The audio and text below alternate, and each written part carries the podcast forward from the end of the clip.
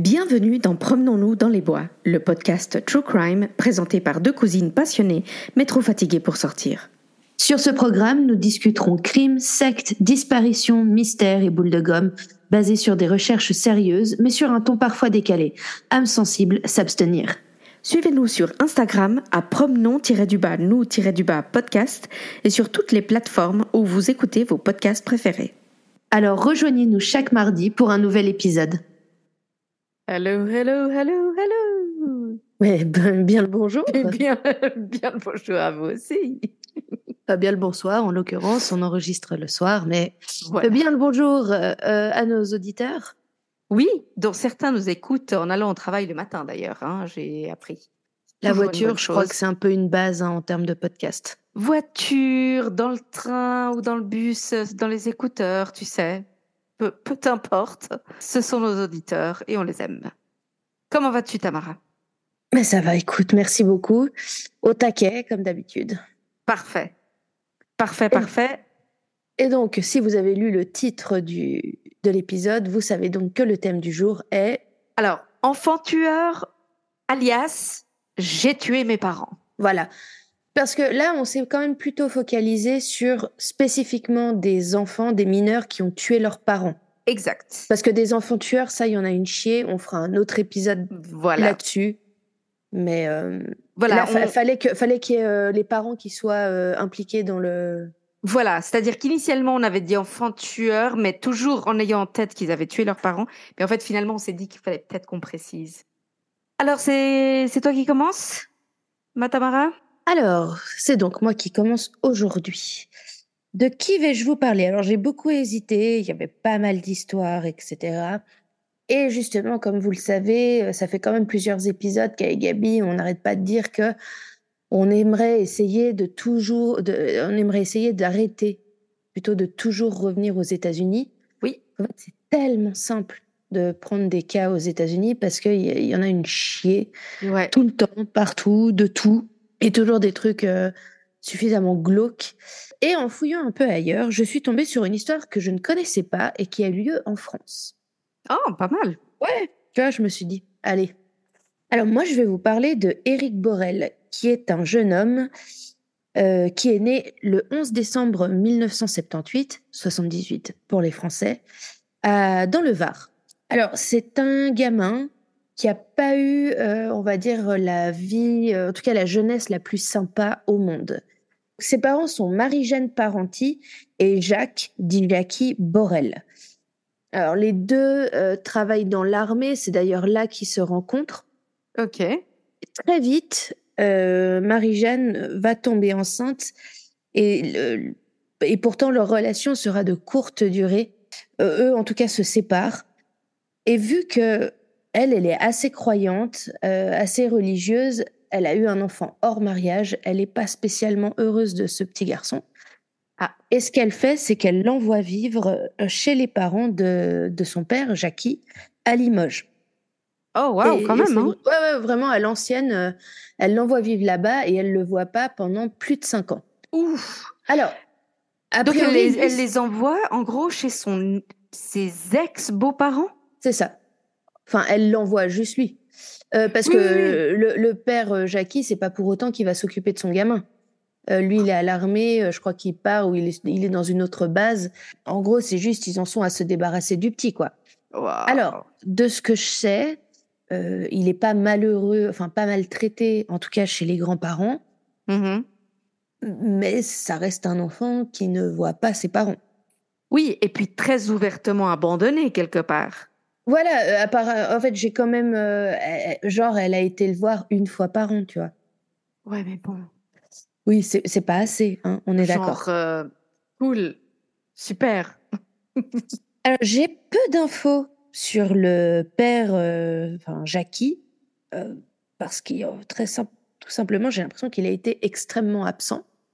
Mm -hmm. On en vient quand même à reparler de la fameuse donc Marie-Jeanne. Elle donc, elle s'est séparée euh, de Jackie, elle s'est séparée de son enfant hein, finalement et elle refait sa vie. Elle commence à sortir avec un gars qui s'appelle Yves Bichet, euh, qui a l'air d'être un homme tout à fait euh, normal, a priori. Et elle lui, elle lui dit, hein, elle lui dit, j'ai eu un enfant d'une relation précédente, etc. Et lui, alors eux, ils se mettent réellement en couple, une vraie relation s'installe. Euh, il a d'ailleurs, lui, un enfant aussi d'une première union qui n'a que deux ans de plus, euh, que deux ou trois ans de plus que le petit Eric. Et puis en fait, Yves Bichet, donc le, nouveau mari euh, de Marie-Jeanne, lui dit quand même, tu devrais peut-être récupérer ton gamin. Enfin, oh, mm. fais-le, enfin, fais-le venir vivre avec nous, hein, quand même, hein, voilà. que, tu sois une dame normale quand même. voilà, alors en tout cas, il l'encourage euh, à renouer les liens. Et finalement, c'est comme ça que euh, la, famille devient recomposée en euh, accueillant finalement Eric. Donc c'est dans un petit village qui s'appelle Soliespont, toujours dans le Var. Et Marie-Jeanne et Yves Bichet vont d'ailleurs avoir un autre enfant qui, au moment des faits, a 11 ans donc, il a, bah, en fait, elle a, elle, a accouché ou elle l'a eu euh, à peu près quand elle a récupéré euh, Eric. Euh, 6-7 ans max. Alors, malgré tout, donc Yves a réussi à convaincre sa femme de récupérer son enfant, de voilà, mais c'est pas pour autant que Marie-Jeanne elle est cool avec. Mm-hmm. D'un commun accord, elle est décrite comme pas sympa. J'aime bien le d'un commun accord. Par qui? Euh, ben, plein de gens, elle est autoritaire, euh, croyante, mais tu sais, le côté euh, pas cool de, de, de, ça. alors, très investie au secours catholique, mais aussi au Front National. Voilà Hein? Comme ça, c'est. Voilà. On, couvre tous les fronts. Genre, je donne, mais je, je pas trop, tu vois. Ouais, voilà, voilà. Voilà. Euh, et en fait, euh, après, c'est comment dire, c'est les témoignages qui sont venus après coup. Vous allez comprendre dans ce que je retiens dans le après coup. Mais il y a beaucoup de gens euh, qui les ont côtoyés qui ont clairement dit que elle n'était pas, elle était pas très chaleureuse avec son fils. Au contraire, plutôt, c'était plutôt dans la brimade. en gros, il, il faisait jamais rien de bien. Mmh elle était plutôt abusive verbalement, pas physiquement, mais euh, un peu euh, typiquement la, la, mère euh, qui va humilier son gamin, qui gueule pour le moindre truc. De toute façon, quoi qu'il fasse, il le fait mal. Mmh il y a d'ailleurs une anecdote. Apparemment, quand à l'âge de 8 ans, Eric se casse le bras, j'imagine en tombant en train de jouer dehors. Et plutôt que de rentrer chez lui, il part se cacher jusqu'à ce qu'il soit retrouvé tremblant de douleur, tellement il avait peur de sa mère, tu vois. Ah ouais, d'accord. Voilà. Alors, euh, heureusement, il s'entend apparemment assez bien avec son beau-père Yves. Ok. Euh, a priori, en tout cas les, premières années.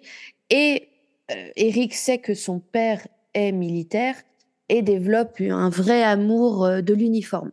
Voilà, Eric, il aime tout ce qui est militaire, tout ce qui a trait à l'armée les uniformes de manière générale, je pense qu'il se réfugie un peu dedans et il aime se raconter des histoires.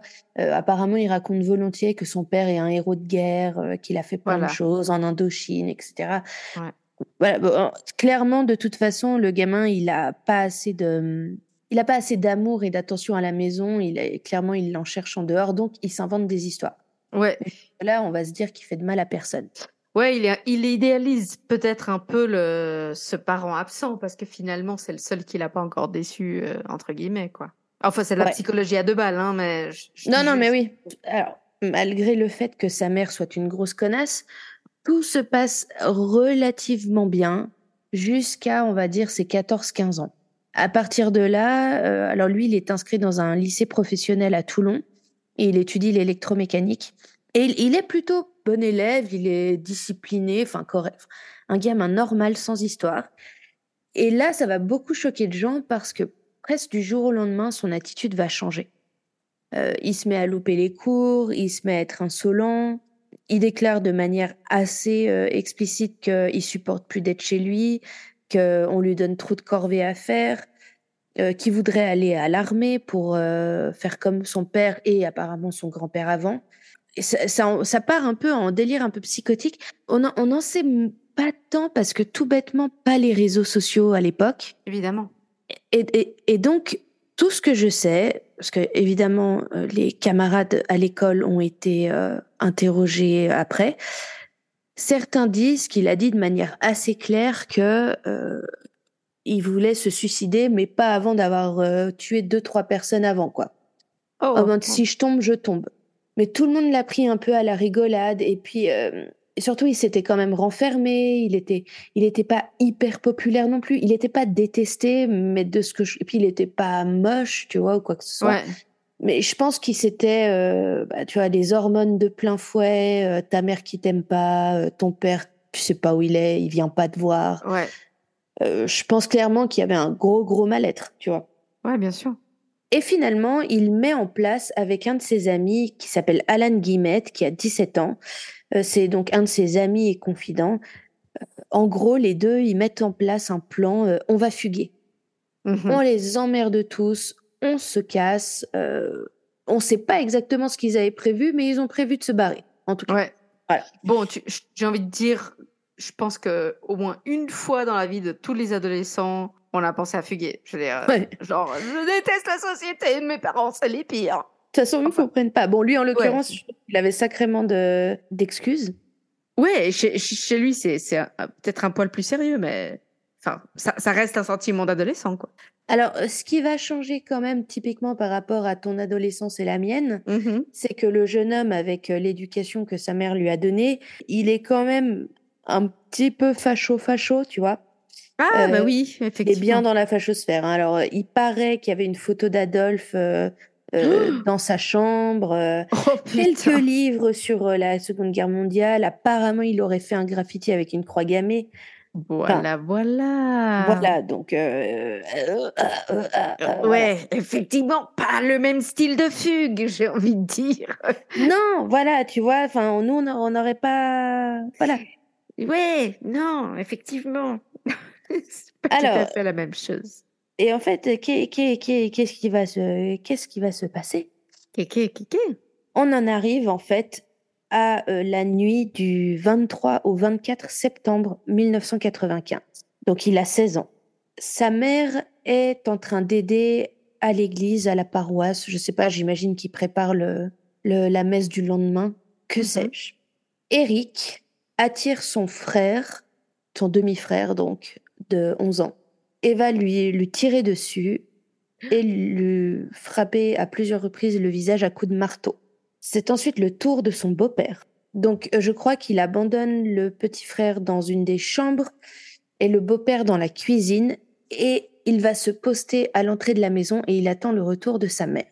Et il va lui tirer dessus également, donc il a une, un 22 long rifle. Ouais. Donc c'est une grande, un genre de grande carabine. hein. Et c'est là que tu vois euh, comme quoi la petite psychologie, c'est assez dingue. Il ne, en revanche, il ne défigurera pas sa mère. C'est dingue, hein. Voilà. Et là, vous vous dites, bon, bah, c'est gentil, Tamara, mais elle est vite terminée ton histoire. Mais non, il y a Ah. plus. Ouf. Il y a plus. Et là, il s'enfuit dans la nuit. On va dire ça comme ça. D'accord. Faut imaginer la campagne dans les années 90. Déjà que de nos jours, c'est pas forcément éclairé. Je te laisse imaginer à l'époque. En Mhm. gros, il est dans le noir total et il prend la direction de la petite ville, ou c'est- village slash ville. En Ouais. tout cas, c'est un, village assez étendu. Il y a 8000 habitants à l'époque, mais il y a surtout un vrai centre, un vrai petit centre-ville de village. Tu sais, comme dans le sud, t'as as plein de choses, t'as la Ouais. poste, des trucs comme ça. En fait, et dans, pendant la nuit, il, prend la direction de là-bas. Alors, apparemment, il s'est arrêté dormir euh, sous un arbre euh, à un moment quand même pour euh, se reposer. C'est sûr Mhm. que le, le meurtre, c'est crevant. Ah bah, c'est- hyper fatigant, hein. À 6h30 ou 7h du matin, il débarque à la maison de son ami dont je vous parlais, Alan, Ouais. qui avait dit qu'il fuguait avec lui. Et donc il frappe, il y a la mère de Alan qui répond, et il lui dit, oui, faut... où est Alan? Faut que je lui parle. Puis la mère, elle est là, mais il dort. euh, enfin, T'as vu l'heure qu'il est On est dimanche. Ouais. Tu te fous de ma gueule Et il lui fait, non, non, mais c'est vraiment important, s'il vous plaît, allez le réveiller. Donc Alan sort de la maison et on pense en fait que euh, en, en gros Eric était là ça y est je suis prêt j'ai mes affaires j'ai mon sac à dos euh, let's go tu vois Ouais. et en fait Alan lui a dit euh, ben non en, en fait non je suis je suis bien je suis bien à la maison quoi Ouais. et Alan va lui tirer euh, Eric va lui tirer dessus dans le dos pendant que. Alan était en train de- d'essayer de, rentrer. Alors la panique, les parents appellent euh, évidemment le- les secours. Alan sera héliporté, mais malgré tous ses soins, il va décéder à l'hôpital. Oh, Mais on sait l'histoire de la fugue parce qu'il a réussi à en parler avant de décéder. Waouh. Alors, ok, euh, bon, ben, terrible, mais il est passé où, Eric, du coup? Parce que les Ouais. parents, ils ont appelé là. Bah, Eric, en fait, a continué à pied jusqu'à la fameuse petite ville de Cuers, qui est juste à côté. Euh, en fait, il y a 8 kilomètres. euh, Il y a, d'ailleurs un auteur qui a écrit un livre sur toute cette histoire, et le livre s'appelle 8 kilomètres, 11 heures. Parce qu'il y a- Ok. il y a 8 kilomètres entre sa maison et Cuers, et 11 heures qui se sont passées entre le moment où il a tué tout ce petit monde et où il a fait on sait pas quoi. Ouais. On n'a aucune idée de ce qu'il a fait. Et où il arrive vers 7h30 du matin dans le petit euh, village de Cuers. Alors, on est d'accord, à 7h30 du matin, il n'y a pas non plus foule. Ouais. Mais tu sais, t'as déjà les habitués, t'as euh, la, la, la vieille dame du quartier en train de promener son chien, euh, il y a les mecs qui vont déjà vers le PMU, enfin, Ouais, ouais, ouais. euh, un gamin qui joue dans la rue, etc. Et là, en fait, c'est terrible, mais euh, Eric va commencer à tirer au hasard sur les gens. Ah, arrête. Ouais. Et le problème, c'est que, euh, en fait, de toute évidence, il savait très bien manier une arme parce que il ne rate pas. Oh non. Ouais.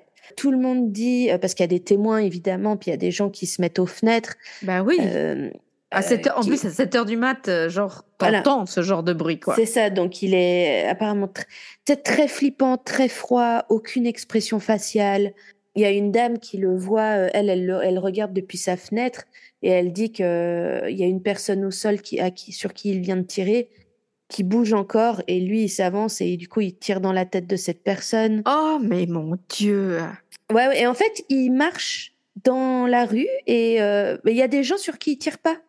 Tu sais, c'est vraiment genre toi, toi tu meurs, toi non, toi tu meurs, toi tu meurs. Oh, Ouais, non, il y, a- y a une dame à Paris qui dit il est passé littéralement à ça de moi et il m'a même pas regardé, il a fait comme si que j'existais pas, il m'a pas tiré dessus. juste pour les auditeurs, euh, ça de moi, c'est environ 10 cm. Ouais, c'était pas grand chose quoi, voilà. Ouais. Enfin ouais, vous comprenez Non, non, non, mais je, tu vois ce que je veux dire. Alors évidemment, euh, la police est appelée, enfin les gendarmes, tout le monde. Mais le truc c'est que tout le monde est hyper confus. À nouveau, c'est un dimanche matin. Ouais, Il est 7h30 du matin. Il y a quasi personne dans la rue. ouais. Et les gens entendent des pam pam, mais la saison de la chasse vient d'ouvrir ce jour-là. Oh putain. Donc, et, et, et du coup, le peu de gens qu'il y a dans la rue se mettent à crier Restez pas là, restez pas là. Mais, mais les gens, ils sont là Ouais, mais il y a quoi? Ouais, Parce qu'il n'est pas hyper visible, il n'est pas. Euh, j'ai regardé un, un petit documentaire cet après-midi là-dessus, et moi-même, je suis super confuse parce que euh, c'est pas comme s'il était non plus, de ce que j'ai compris, c'est pas non plus comme s'il était au milieu de la grande place centrale et qu'il était hyper repérable. Apparemment, Ouais. ouais, il se balade dans la rue, 30 ans. ah purée. Au bout d'un moment, euh, ça- enfin, au bout d'un moment, au bout d'un long moment, parce qu'il continue son manège pendant presque une demi-heure. Ouais, il y a personne pour l'arrêter, il y a personne pour. Euh, bah, en fait, les... les- en fait, personne ne sait où il est finalement. Euh, le temps que les... euh, apparemment, il y avait un, un policier en congé qui avait, euh, à l'époque, il n'avait pas d'armes sur eux, qui a couru à l'hôtel de ville, mais qui était fermé parce qu'on est dimanche, Bah, parce qu'il voulait récupérer une arme qu'il y avait dans les. Euh, il y avait un coffre avec des armes Ouais. parce qu'il était là, faut que j'aille l'arrêter, ce, ce, ce tueur. Mais pareil, enfin, tu vois, l'hôtel de ville fermé, lui, il n'avait pas d'armes sur lui à l'époque. Euh, le temps que la gendarmerie, euh, gendarmerie arrive, qu'il sache où il est. Et c'est surtout, en fait, les gendarmes, ils ont raconté, on arrive, c'est une scène d'horreur, t'as des corps partout. Ouais. Euh, et en fait, t'en es au stade où t'as un peu le truc du merde, il va mourir. Non, il est déjà mort. Oh, Est-ce qu'il y a un blessé? Que- euh, Ouais. Il est où? Putain, j'ai encore entendu un tir. Et tu sais, en fait, c'est Ouais. c'est euh, presque une mini scène de guérilla, tu vois, euh, mais en plein village provençal, quoi.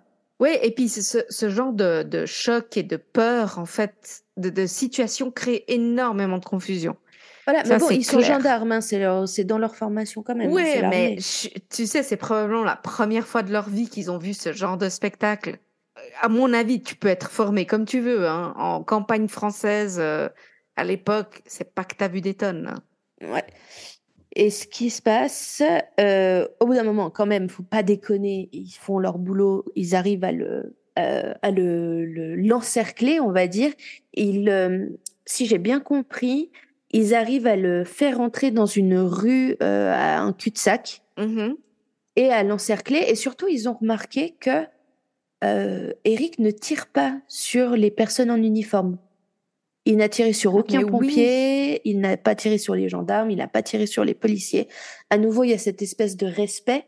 Ouais. Et donc, en, en vrai, ils essayent vraiment de faire un mur, un barrage autour de lui pour essayer de... Parce que le but, c'est de pas le tuer parce qu'ils veulent comprendre. Et puis, de manière générale, ils on n'essaye pas de tuer en France. oui, on veut généralement on veut un procès, pour être Voilà. très honnête, quoi. Et là, alors, les flics disent, euh, enfin les gendarmes, ils disent c'est affreux. En fait, lui, il est hyper froid, vraiment. Genre, euh, tu sais, euh, le robot, il y a aucune Ouais. émotion, il les regarde. euh, et en fait, il prend la carabine, il l'appuie contre son front et il tire. Oh, ok. Et il ne survivra pas à ce qu'il vient de s'infliger. Mm. Et là, c'est un bordel monstre. Il a tué trois personnes de sa famille, donc son demi-frère, sa mère et son beau-père. Il a tué son meilleur ami. On est déjà à quatre personnes. Mhm. Et il a tué 12 passants. C'est 12, c'est Ouais. énorme. hors attentat terroriste, c'est, je crois, toujours la plus grosse tuerie française. Purée. Il y a euh, et, c'est- en plus, et c'est, alors, c'est c'est très triste, c'est c'est quasi que des personnes âgées parce que c'est eux qui sont debout de bon matin un dimanche Bah, matin. évidemment, évidemment. Oh, mais Et quelle c'est, euh, horreur. Ouais, et alors, euh, c'est marrant parce que j'ai écouté un petit podcast euh, dessus rapide où il disait qu'il y a presque, il y a presque un genre de d'amnésie collective euh, dans ce village. Ok. Ça, ça s'est passé en, en 95. Ouais. Euh, il a fallu attendre 2009 pour qu'il y ait une stèle commémorative qui soit installée. C'est fou. Des- Pourquoi Ouais, ça a pris autant de temps? Apparemment, c'est un peu le truc où tout le monde est tellement traumatisé que c'est un cas de, de si on n'en parle pas, ça n'a pas existé, tu vois, un truc Ouais. du genre. Ouais. Ouais, parce qu'en plus, eux, c'est pas comme si il y avait un historique pour eux de ce gamin un peu problématique ou je sais pas quoi.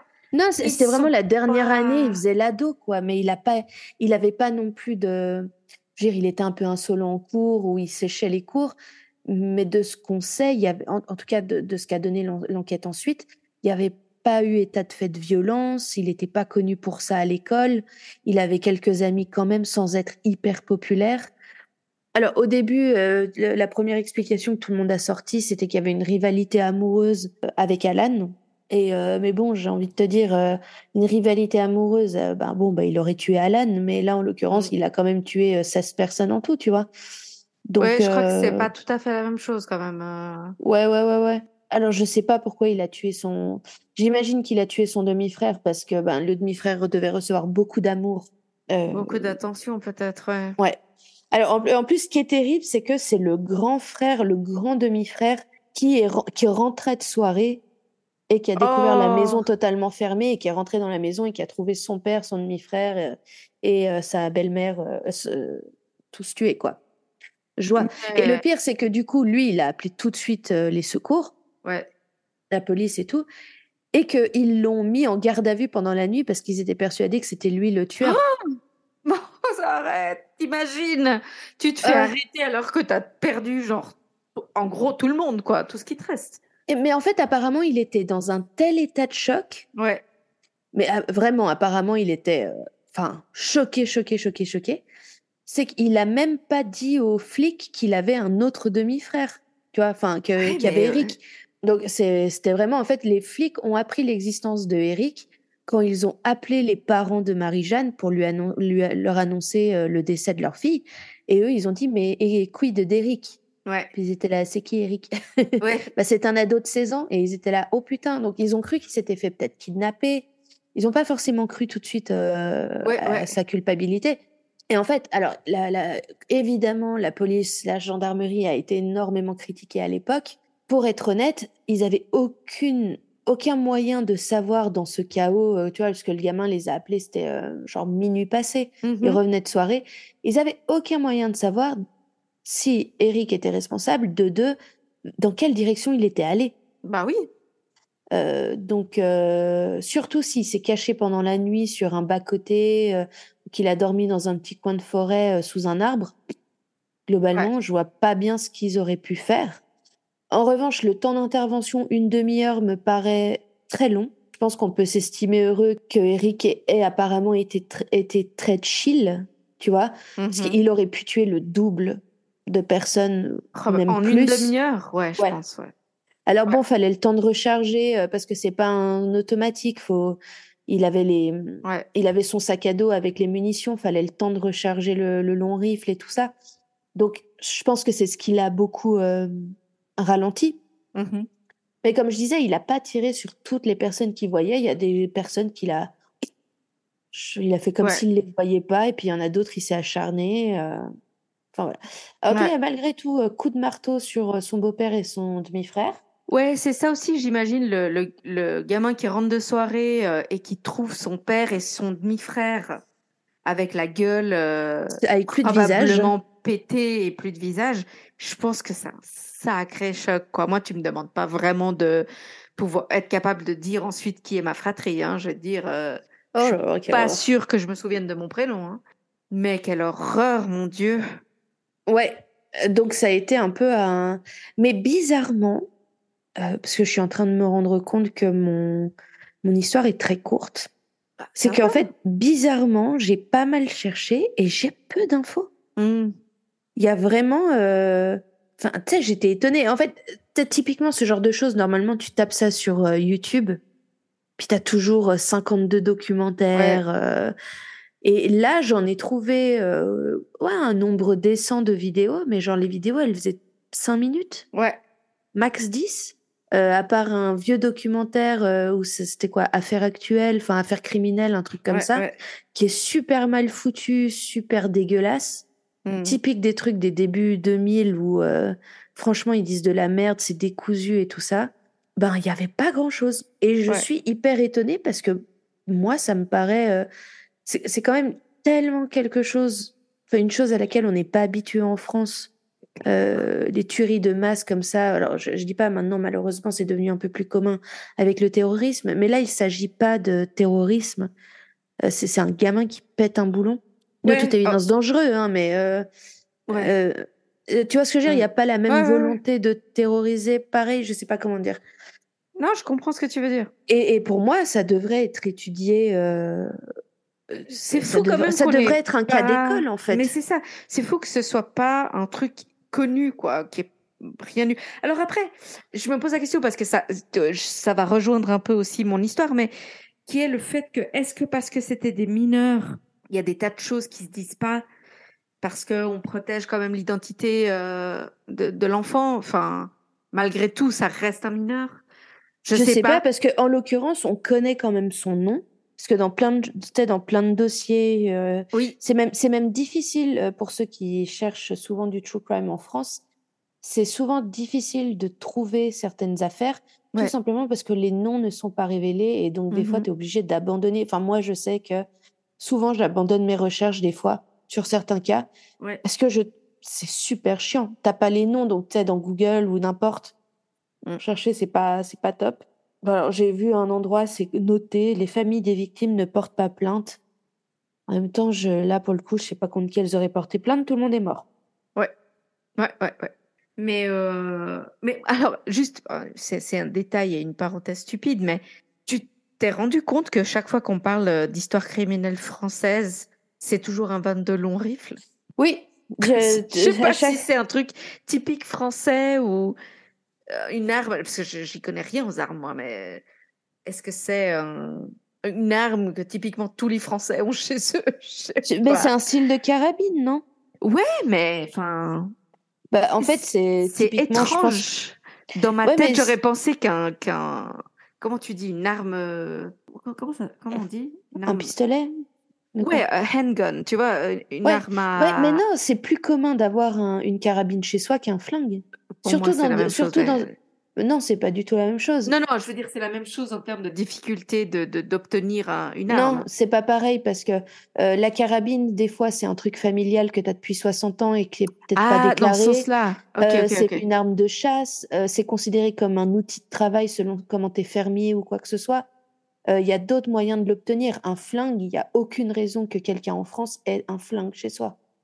C'est pas la À même moins, chose. à moins d'être soit un criminel, soit Ouais, non, mais a ouais, priori, euh, a priori, il n'y a pas besoin de ça, tu vois. Effectivement. Non, non, non, t'as raison. Moi, je pensais plus à l'aspect achat, tu vois. J'étais là, mais. Ouais, ouais. Non, mais pas oublier que des fois, c'est des trucs de famille, tu vois. Ouais, non, effectivement. Eh, mais elle est glauque, cette histoire. Bah, c'est un peu. Elle est franchement. Et c'est fou qu'on n'en ait jamais entendu parler. Moi, j'en ai jamais entendu parler. Mais moi non plus, je sais même plus comment je suis tombée là-dessus.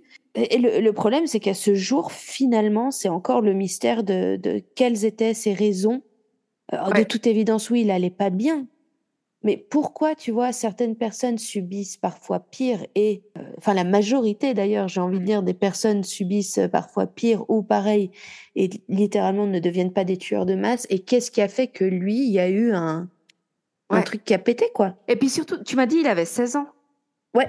Ouais, donc à deux ans de, de, de la majorité et de, en gros, à deux ans de dire je me Mais casse. c'est ça. En plus, euh, s'il avait essayé de con. postuler à l'armée, euh, il n'avait pas longtemps à patienter. Il aurait sûrement été pris parce qu'il était en bonne santé. A priori, tout allait bien. Et franchement, je crois Euh, pas que ça, ses parents euh, auraient refusé qu'il y aille même avant, tu vois. Ouais. Donc, euh, et, et puis tu vois, enfin, ouais. Mais c'est Bon, tellement un cliché, tu sais, le gamin qui voit pas son père, que, en gros, son père, c'est qu'une pension alimentaire et qui se met à l'idéaliser parce qu'il est à l'armée et tout ça. Ouais, ouais. En même temps, un facho à l'armée, enfin, Oui. j'aurais peut-être pas eu envie, mais tu me diras. Bref, je vais pas faire de commentaires politiques, mais ouais, ça reste une sale histoire, quoi, parce qu'il y a quand même, donc en tout, quoi, 16 morts? Ouais. C'est ça. Mais c'est d'une violence, bordel. Voilà, donc euh, bon, ben, je me suis dit, tu vois, pourquoi faire que un meurtre de parents? Par-dessus, je vous mets une petite tuerie de Mais masse. c'est parfait. Mais ouais, très, très Il y en bien. a un peu plus, je vous le mets quand même. Donc voilà. Merci pour le doggy bag. Ah là là. Et toi, du coup, de qui tu nous parles? Écoute, alors moi, j'ai pareil, il y avait pas mal, j'ai hésité. Franchement, c'est c'est pas un sujet euh, où on a peu à dire. hein. Il y, a, il y a de quoi, euh, il y a de quoi trouver. Mais une fois n'est pas coutume, moi, je vais vous parler d'une fille. Ouais. Ouais, parce qu'on est capable aussi. Oh, oui, là, très largement. très largement. Alors, nous sommes dans l'Alberta, au Canada, dans la région de l'Alberta. Ne me demandez pas la ville, je ne me rappelle pas.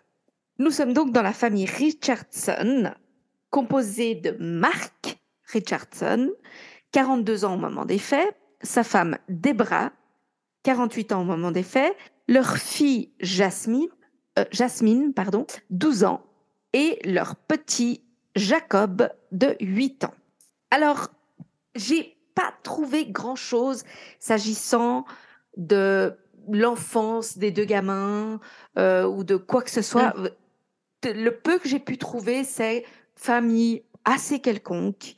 Ouais, Hum, tu vois, dans le de sens base, un peu, quoi. maison, petit jardinet, vie, routine, les gamins à l'école. Enfin, j'ai j'ai rien trouvé de particulier. Le peu de choses, euh, c'est que les gens disaient que c'était des gens sympas et que Jasmine, euh, que Jacob était tout chou et que Jasmine était un peu, euh, elle avait été décrite comme un ange, une fille modèle. Euh, faut toujours se méfier. Donc, nous sommes le 23 avril 2006 à 13h, enfin vers 13h, un petit garçon euh, du voisinage qui est en train de jouer passe à côté de la maison et euh, voit par la fenêtre quelque chose qu'il ne comprend pas initialement et puis très vite quelque chose qui lui fait peur. Et il appelle ses parents. C'est un petit garçon de 6 ans, je, le- je le rappelle. Et ce qu'il a en réalité découvert, c'est des cadavres euh, à l'intérieur de la maison. Hashtag thérapie à vie. Thérapie à vie, hashtag, ou alors les parents lui ont menti sur ce qu'il a vu. La police arrive et il découvre effectivement au sous-sol, alors c'est encore une fois, c'est ces maisons en pente, donc le sous-sol est en réalité le rez d'un côté, tu vois le genre il découvre au sous-sol Marc et Debra poignardés, morts, et au premier, étage, le petit Jacob, également euh, poignardé et mort. Glauque. Mais là, tout le monde se dit euh, où est Jasmine? Parce que euh, elle a 12 ans, elle n'est pas là. Et initialement, il y a tout de suite une alerte qui est donnée parce que ils se disent alors soit le, le meurtrier l'a emmenée euh, faire des trucs. Oui, euh, clairement, elle n'est pas considérée comme suspecte. Quoi. Pas du tout, ou kidnappée. Donc il la considère un peu kidnappée. Une photo d'elle, c'est d'ailleurs pour ça que alors, il n'y a pas beaucoup de- d'images d'elle. Je, je- j'expliquerai tout ça après. Mais Mhm. l'image qu'on a, c'est surtout parce que initialement, ils avaient mis immédiatement, ils avaient publié, pardon, mis à la presse euh, une photo d'elle parce qu'elle était euh, recherchée dans l'idée qu'elle était kidnappée. Oui, bien sûr, oui, oui. Non, mais après, c'est complètement logique d'avoir raisonné comme ça. logique. Maintenant, il n'en faut pas des tonnes à la police, des tonnes de temps, je veux dire, Ouais. pour se rendre compte qu'il y a quelque chose de pas net du tout. Clairement, les meurtriers n'ont pas la lumière à tous les étages. Euh, ils Dans ont quel sens? pas fait grand chose pour cacher leurs traces ou Ah Enfin, oui. genre tranquille, hein, euh, vraiment. Et euh, très très vite, au bout, et je parle de juste quelques heures, hein, ils ont quand même l'idée que Jasmine n'est pas Blanche Colombe. Alors ils attendent quand même de voir s'ils la retrouvent pour piger Oui, quand même. si leurs instincts sont justes ou pas. Elle est retrouvée le lendemain, euh, donc le 24 avril, à environ 130 km de là, Ah, quand même? avec son petit ami Jérémy Alan Steinke. Je crois qu'on prononce, je ne suis pas sûre. Mhm. C'est égal.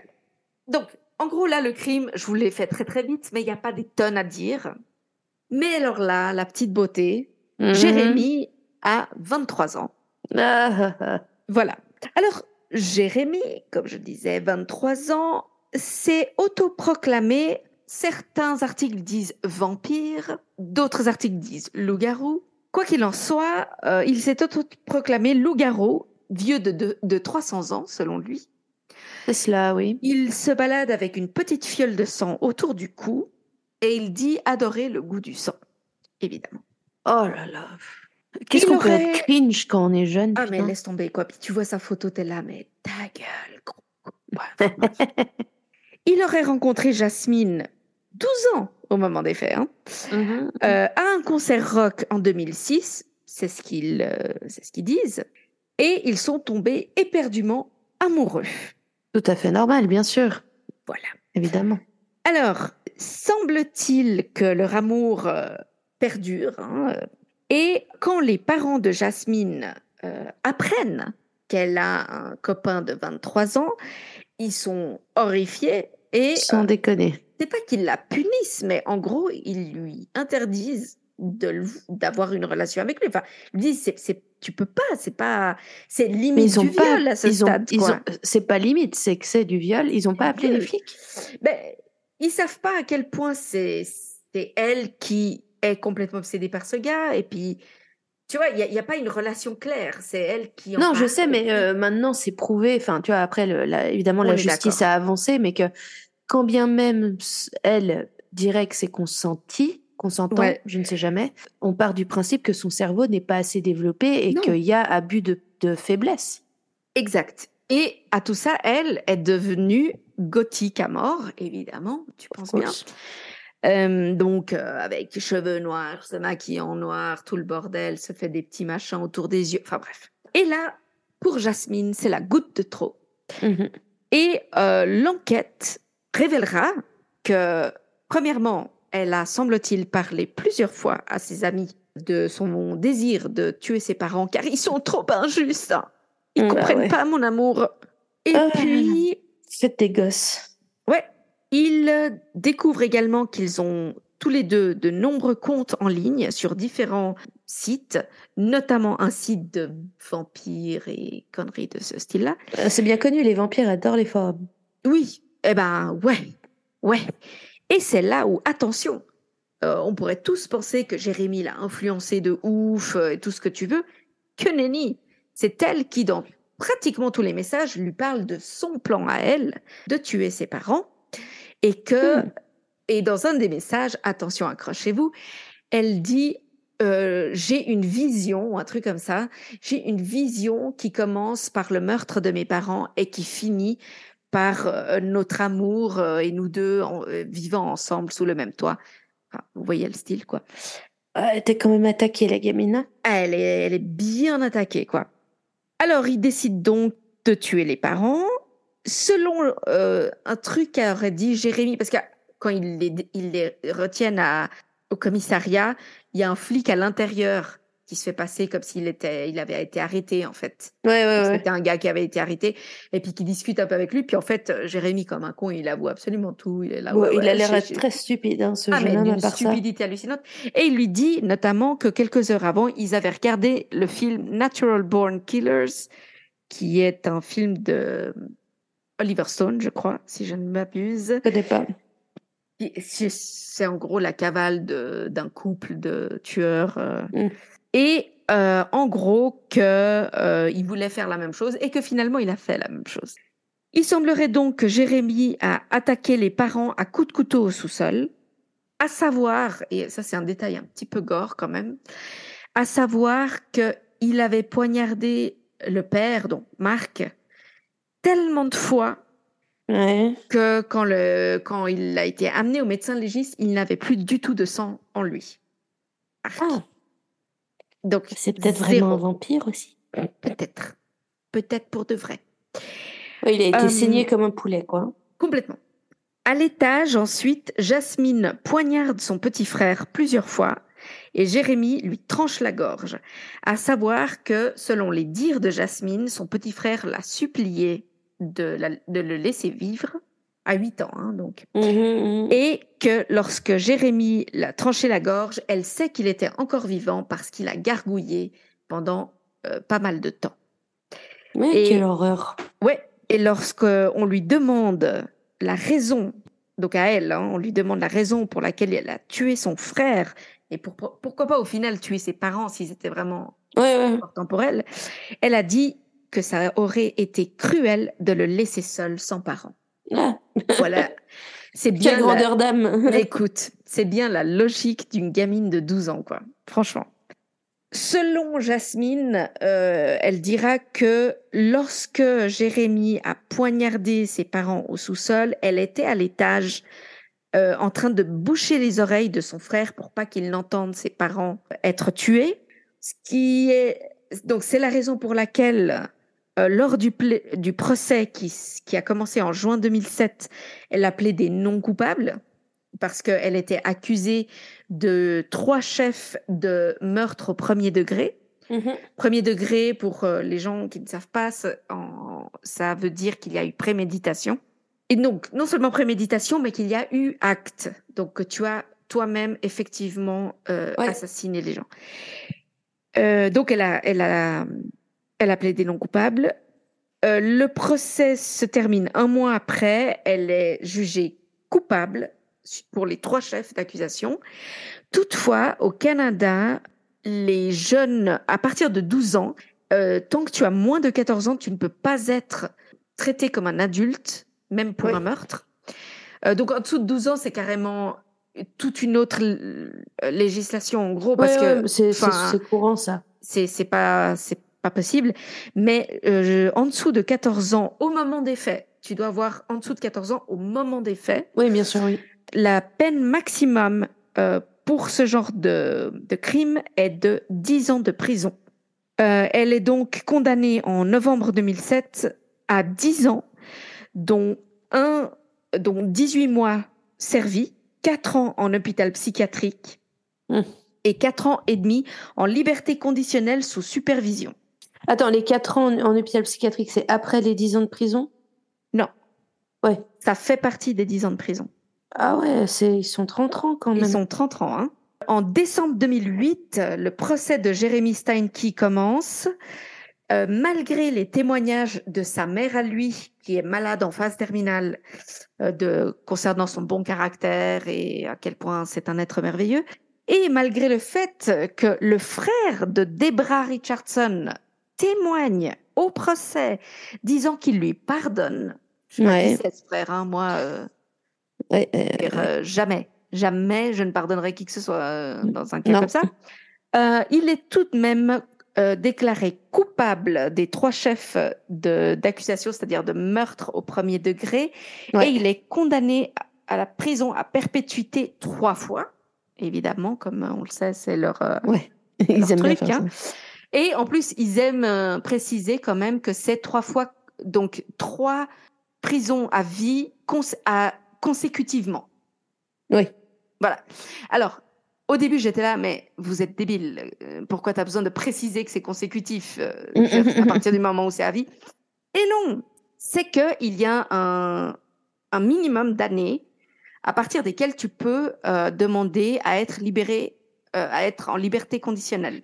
Ah, Et parce que c'est consécutif, euh, ça, apparemment, ça s'additionne. Et donc, il doit attendre 25 ans minimum avant de pouvoir demander à avoir une forme de liberté conditionnelle. Euh, et ça, ce sera à peu près en 2033. et quid de Jasmine donc? Alors, en 2011, Jasmine sort de son hôpital psychiatrique. Elle a été libérée, euh, enfin, mise en liberté conditionnelle sous surveillance. Et à ce moment-là, elle s'inscrit à l'université à Cagliari. Et en 2016, sa sentence est considérée comme euh, terminée. En gros, elle a fait son temps. Elle aura son audience euh, virtuellement, donc pas en présentiel et elle sera libérée. Elle sera, le, le juge déclarera qu'elle n'a, elle a payé sa dette à la société et qu'elle a le droit de retrouver sa liberté.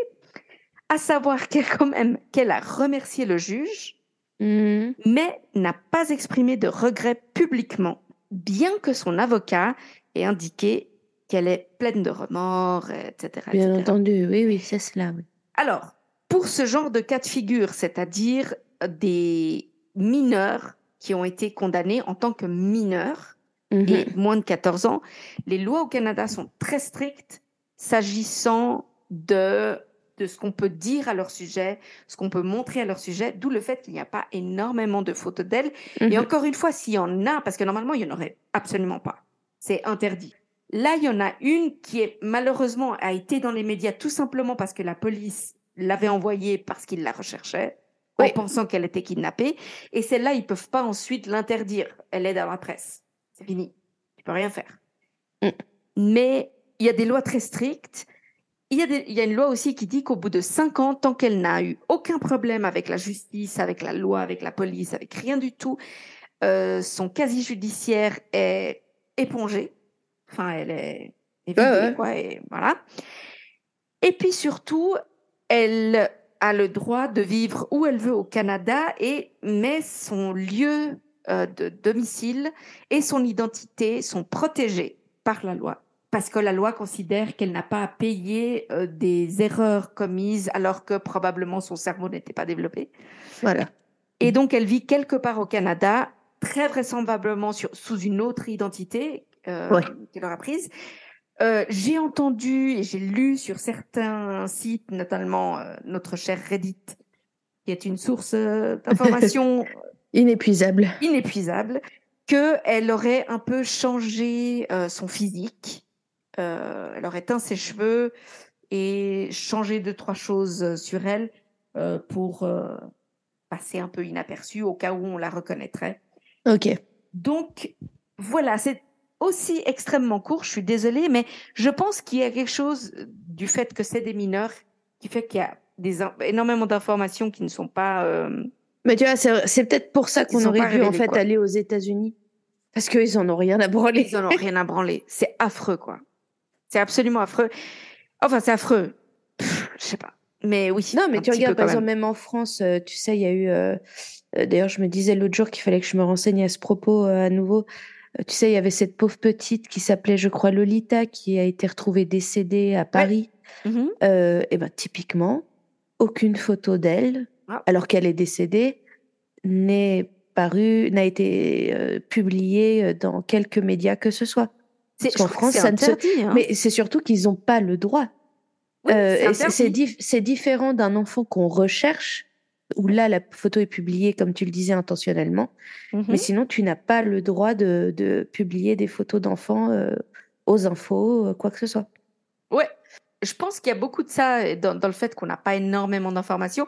Même si il y a un petit truc que j'ai oublié de dire. Enfin, c'est un side note en fait. C'est vraiment Mhm. une petite note de bas de page, mais en fait, quelques jours après, un ami euh, ou une amie de Jérémy Steinke, une fille qui s'appelle Casey Lancaster, euh, de 19 ans, a été arrêtée parce qu'en fait, elle aurait, semble-t-il, conduit, enfin, elle aurait véhiculé le couple euh, en sachant ce qu'ils avaient fait. Ah, Et puis donc, finalement, euh, ils ont abandonné les charges euh, contre elle parce que elle, elle, elle, elle aurait été, euh, comment tu dis, complice de meurtre. Et en Bah, fait, euh, finalement, oui, elle est complice d'une certaine manière. Elle savait Voilà. ce qu'ils ont fait, elle les a pas dé- dénoncés et elle les a même aidés. alors, je ne sais pas qu'est-ce qui s'est passé réellement, mais l'accusation de complicité de meurtre a été abandonnée. Mhm. et elle a uniquement été condamnée pour obstruction et elle a reçu, je crois, une détention à comment tu dis une détention à domicile, un euh, euh, house arrest. Ouais, ouais, ouais. Et euh, et puis elle a été, euh, elle a aussi été supervisée son abus de drogue et d'alcool, mais c'est tout. Alors beaucoup euh, pensent que le fait que de nombreux éléments qui ont permis de d'étayer les arguments de, du procureur contre le couple de meurtriers euh, venaient de sources anonymes entre guillemets et beaucoup pensent que c'est peut-être elle qui a raconté des choses, qui a donné des Ouais. informations et qu'en échange euh, il diminuait évidemment les, les Mhm. chefs d'accusation. Une des choses notamment, c'est qu'apparemment le couple, après avoir euh, bah, tué euh, la famille, euh, serait aurait été genre deux heures plus tard, ils sont dans un diner, je sais pas où, en train de se bécoter, en train de manger et de se marrer. Donc clairement, voilà. Ok. Voilà. Donc, pas des tonnes de choses à dire, mais juste que ça rejoint, enfin, il y a beaucoup de similitudes dans le sens où c'est un peu euh, rebelle euh, contre les parents et tout. La grosse différence quand même, c'est que là, il semblerait qu'il n'y ait pas réellement de raison. Euh, en, tout pas, en tout cas, pas clair du tout. Et puis, très franchement, moi, il y a un truc qui me qui m'a rendu folle quand j'ai lu cette histoire et quand j'ai commencé à, à rechercher, c'est que en gros, tu les as tués parce qu'ils ont joué leur rôle de parents. Tu vois, Ah, c'est pas mais- qu'ils ont été partis. Tu vois, j'imagine le, genre là, le, le- les parents hyper religieux, ils t'interdisent parce que le gars est d'une autre religion, je sais pas quoi. Tu vois, un truc limite un peu, un peu raisonnable, on va dire. Mais là, les mecs, ils ont dit Attends, meuf, t'as 12 ans, tu sors avec un gars de 23 Non, non, Ouais. non. Euh, J'avoue que moi, euh, je découvre qu'un mec de 23 ans est en train de faire des choses à ma fille de 12 ans. euh, je vous avoue qu'on retrouve peut-être pas le gars. Hein. J'ai peut-être pas besoin d'aller le dénoncer à la police. Ah, moi, moi, je sais. Alors, moi, je sais pas. Je pense que je lui fais suffisamment peur, en tout cas, pour qu'il revienne pas. Ou alors, j'envoie mon, mon mec. Hein, ça, c'est bon. J'en fais mon affaire. Parce que, alors là, je peux t'assurer qu'on le retrouve pas non plus. Et police ou pas police, hein, c'est pas. Mais je sais pas quelle était leur réflexion sur le moment. Ou alors, est-ce que les Canadiens sont incroyablement polis? Mais le cliché. je sais pas. Mais voilà, ils lui ont juste interdit de voir son petit ami parce qu'ils ont dit T'es folle. C'est non, absolument pas. Mhm. Et elle se dit C'est bon, quoi. Je... Ils valent la peine d'être tués. Et parce Ouais. qu'ils ont été bons parents, ils sont morts. Voilà. Et surtout, le, le petit de 8 ans, t'es là. Psychopathe. Ouais, le pauvre petit de 8 ans, quoi. Ouais. Ok, ok, bon, bah écoute, euh, ouais, voilà, comme je disais, hein, faites des gosses. C'était court, mais, mais bon, Court mais intense. intense parce que j'étais Non, là, mais c'est vrai, euh, désolé, chers auditeurs, nos histoires d'aujourd'hui sont un peu plus courtes que ce qu'on aurait espéré. Ouais. Euh, Moi, on se promis, on se rattrapera euh, sur des prochains épisodes. Moi, il y avait une histoire que, initialement, je pensais peut-être faire, mais il y a un documentaire Netflix qui est sorti. Je me suis dit, oh, enfin, si c'est pour raconter le documentaire Netflix, c'est pas génial. Mm. Mais si ça peut vous intéresser, je vous le conseille. Euh, Ça s'appelle, en anglais, ça s'appelle The Motive. Euh. Le motif ou la raison, je sais pas comment ils auront traduit ça.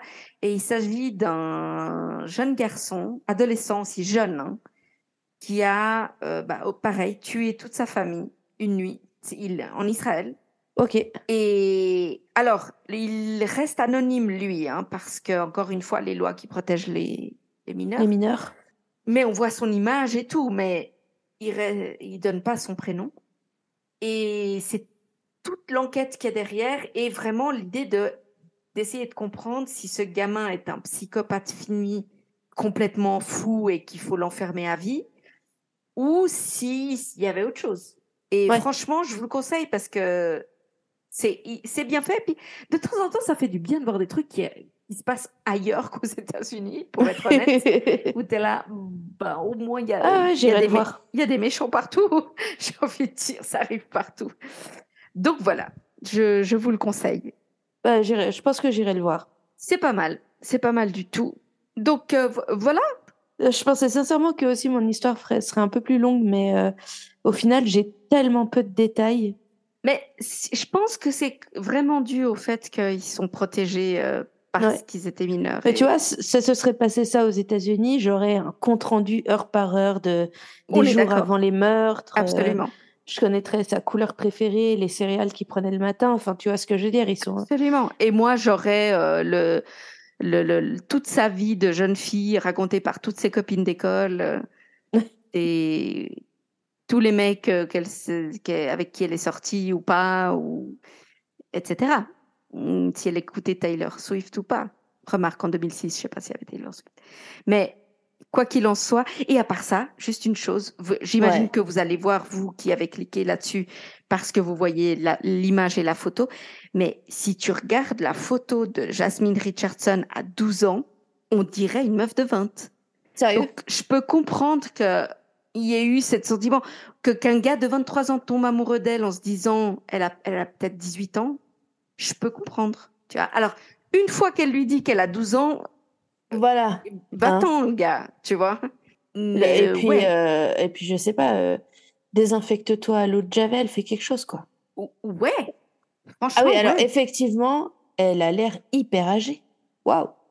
Et alors, il y a une photo qui circule sur le net.